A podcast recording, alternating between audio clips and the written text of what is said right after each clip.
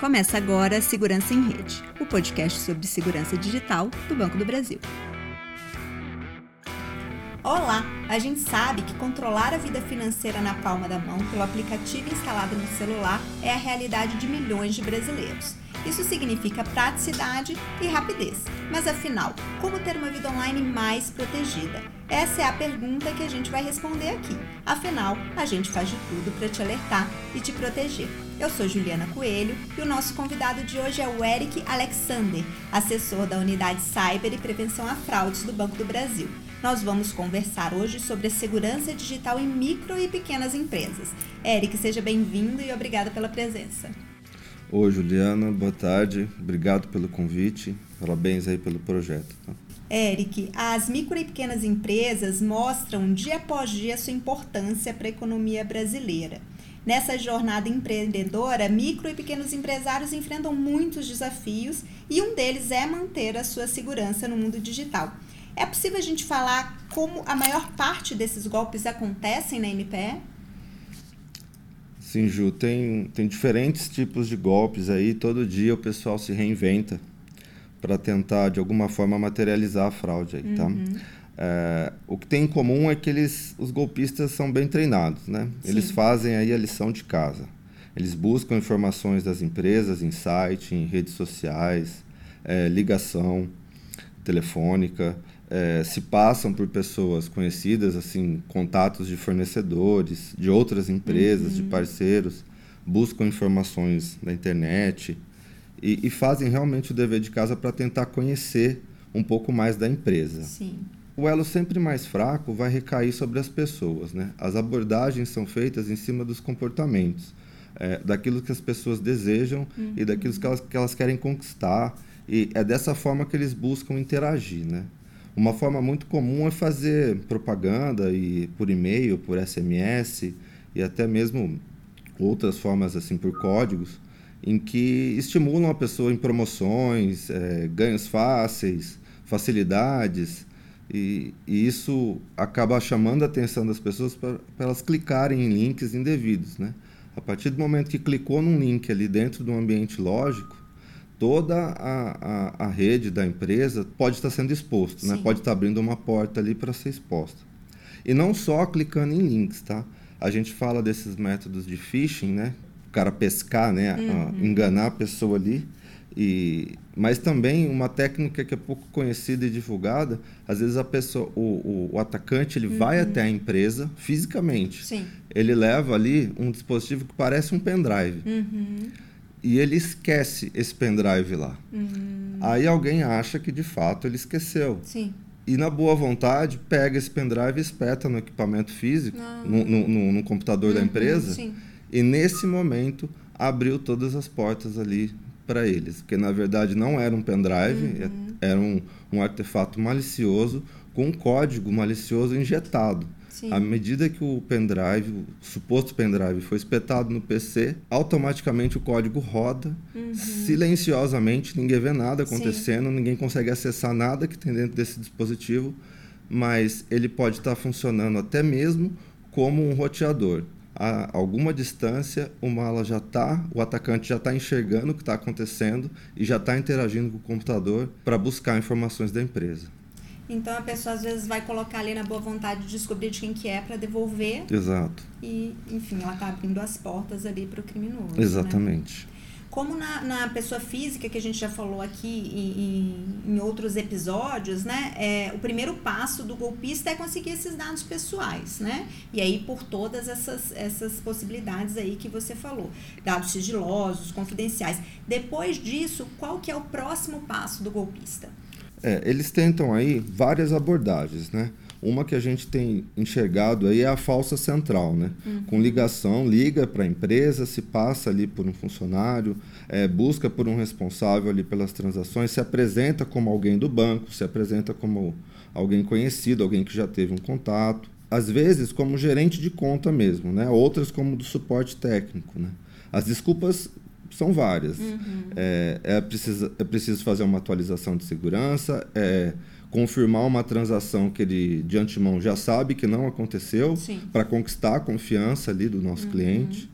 e eles são, eles são treinados, a conversa flui, eles, eles sabem até mesmo o vocabulário, como tratar, eles realmente estudam como interagir, né? uhum. né? Se passam por um falso funcionário e acabam ludibriando. Nessas ligações, ele pode solicitar que ações, é, acessar o computador, fazer uma determinada transação. E na, na, no intuito do, do nosso cliente estar ajudando, né, uhum. entendendo que é alguém do banco mesmo, ele acaba realizando transações que não deveria fazer, uhum. liberando outros dispositivos, liberando computadores, para o atacante, em um outro momento, conseguir acessar a conta e fazer as transações. Esse, esse golpe da falsa central, Eric, que a gente fala várias vezes aqui, né? Que eles conseguem inclusive mascarar o número do telefone, né, emular o número do telefone, então pode ser que apareça lá na bina do cliente o 4004-0001, o banco não liga desse número, né, esse é o número receptivo, mas ali na urgência de resolver alguma coisa a pessoa pode acabar acreditando naquilo, né, e, e, e, e o, o, o, o modelo é sempre deixar a pessoa com medo, né, ah, precisa atualizar, tem uma transação aqui que você não reconhece, sempre deixar a pessoa nesse, com esse sentimento de que eu preciso resolver agora. Eu não posso esperar, não posso parar, ligar para um, um, uma pessoa de confiança ou fazer uma consulta, que é sempre para deixar com a pessoa com esse sentimento de urgência, né? Sim, a, a, a técnica aborda isso mesmo. É, ela provoca, tenta provocar esse tipo de, de sensação, de sentimento, uhum. e ao induzindo e fazer o, o a, acreditar que está corrigindo, vai estabelecendo um elo ali e a pessoa não, não se dá conta. Sim. Né? É, passa sites falsos para clicar e fazer cadastramento, e aí pede para impostar as credenciais, quando na verdade está caindo numa outra página, uhum. numa página que não é legítima, e informando os dados lá para o atacante depois consumar a fraude às vezes pode passar uma página até que tem o, o, o alguma coisa do bebê, né? Muito Exato. comum o www.bebesuporte.com.br e eles conseguem imitar o visual, a identidade visual do banco. Você entra ali e realmente parece que você está numa página do banco, né? Exato. Aí você coloca seus dados. Exatamente, Ju. Eles é, é suporte bebê, bebê suporte, bebê com você, uhum. cuida, bebê cuidando de você, Bebê Te Ajuda, sempre associando um nome de uma instituição financeira confiável a uma página que na verdade não é da instituição. Sim. Tá? Tem uma outra modalidade de golpe muito conhecida também que ajuda a gente a entender é, é, outras formas de agir do golpista, né? Que é o golpe do falso fornecedor, por exemplo. Como que esse golpe acontece? É, então, esse golpe aí tem aumentado, né? Com a uhum. chegada do Pix. Pix é uma transação que acontece aí instantânea, de forma instantânea, né? Via de regra. E que em termos de tecnologia ela é bastante segura, né? Mas os, os golpistas, mais uma vez aqui, eles vão ali no elemento humano, né? Para tentar induzir a pessoa ao erro. Sim. É, nesse caso, os golpistas abrem contas, PJs, em, em, em diversas instituições, uhum. é, é, utilizando o nome de. casando às vezes o nome fantasia com o nome social de uma, de uma empresa conhecida para induzir também o cliente a acreditar que é uma nova conta de um fornecedor conhecido, de uma empresa conhecida, Sim. que apenas está mudando. E mais uma vez vem a conversa ali na engenharia social, uhum. induzindo a pessoa a acreditar que tem uma conta nova, que os, as transferências, os pagamentos precisam ser feitos para essa nova conta. É, é assim é muito que os golpes têm acontecido. Sim, nesse caso, como que o empresário pode se proteger? Isso, nessas modalidades em que pessoas, o, o, atacante ele tenta se passar por um fornecedor, passar por alguém conhecido, induzir, induzir a fazer uma transferência para uma conta nova, é, é muito importante que a, as empresas, os empresários, aí de qualquer segmento, uhum. se conscientizem sobre a importância da segurança da informação e que passem isso para os seus funcionários, para os seus subordinados, que isso seja uma cultura dentro da empresa, né? uhum. né? de valorizar a, as informações, por menor pode ser uma besteira.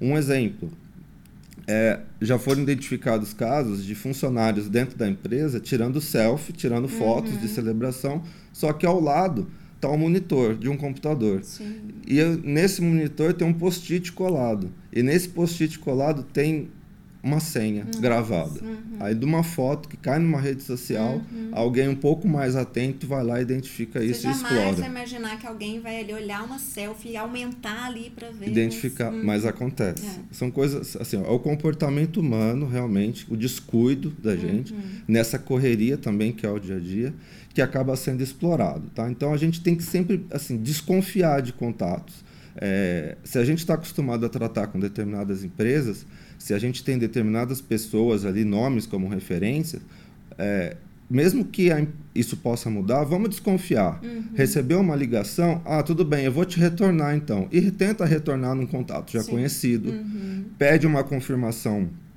por um e-mail ou por um, um, superior que já tenha contato também com a empresa, para ele formalizar isso por um caminho também já uhum. conhecido. Sim, sim. Essas são as maneiras de buscar se resguardar.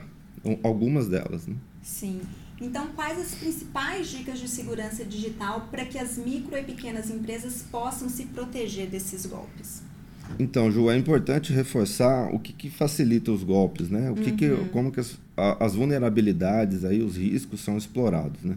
Uma grande fragilidade que a gente acaba percebendo é que nem sempre o, os titulares aí, os, o, as pessoas que têm a senha, têm o, devido, o devido cuidado com ela. Uhum. Acaba compartilhando para facilitar ali, às vezes, um fluxo operacional.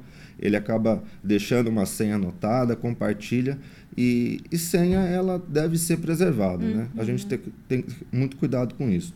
Outra coisa sobre senha é a qualidade da senha, né? Uma senha de fácil dedução, uma senha com números sequenciais, com um nome conhecido, nome de familiares, datas de nascimento, são senhas de fácil dedução e que mesmo que o atacante não a conheça, ele vai tentar e muitas vezes pode ter sucesso, né? Pela facilidade aí da dedução mesmo. Outras coisas é sobre as boas práticas, né? Como que a gente falou um pouquinho sobre as questões de segurança da informação e principalmente no mundo digital. Uhum. Pode parecer uma, uma informação interessante assim, mais de 90% do dinheiro que transaciona instituições financeiras no mundo, eles só existem logicamente. Né? Uhum, sim. É, é muito interessante isso. O lastro já deixou de ser algo assim primário para isso. Ou seja, grandes ativos estão no meio digital. Uhum. E assim como a gente toma, é, é, adota medidas de segurança para preservar um ambiente físico, a gente tem que transportar essa consciência para o ambiente digital, porque o dinheiro é movimentado lá dentro. É menos arriscado tentar fazer uma fraude num ambiente digital, onde se está muito mais escondido do que no ambiente físico. Sim, sim. Né? E até por isso que aumentaram os golpes no ambiente digital, né? Bem observado. O dinheiro está lá. Né? Isso. E o desconhecimento das medidas de segurança é que acaba favorecendo. Né? Então, tem que se falar sobre segurança, tem que se falar sobre boas práticas, tem que conscientizar é, de que acontece, de que qualquer um pode ser abordado, qualquer um pode receber uma mensagem indevida e acabar clicando por descuido. Né?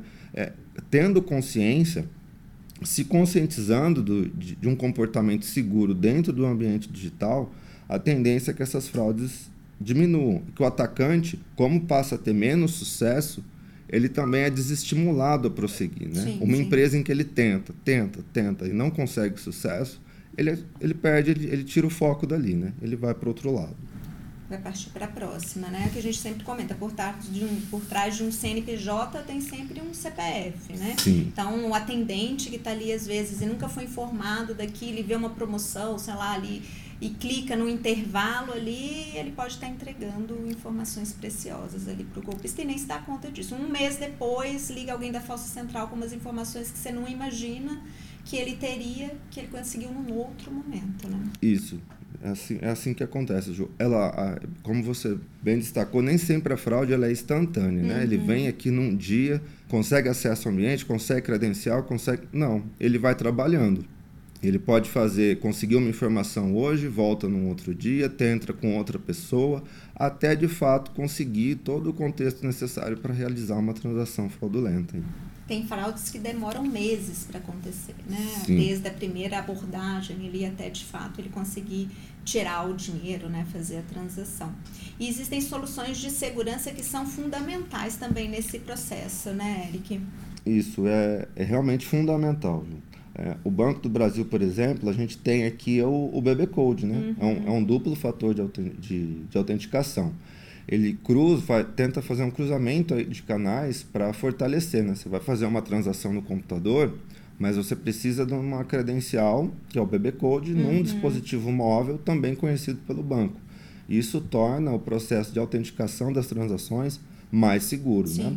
Ele utiliza a tecnologia de QR Code para autorizar as transações financeiras realizadas através de computadores. Né? O cliente não precisa de internet para usar uhum. essa solução. Ele garante aí mais segurança, né, mais proteção das contas.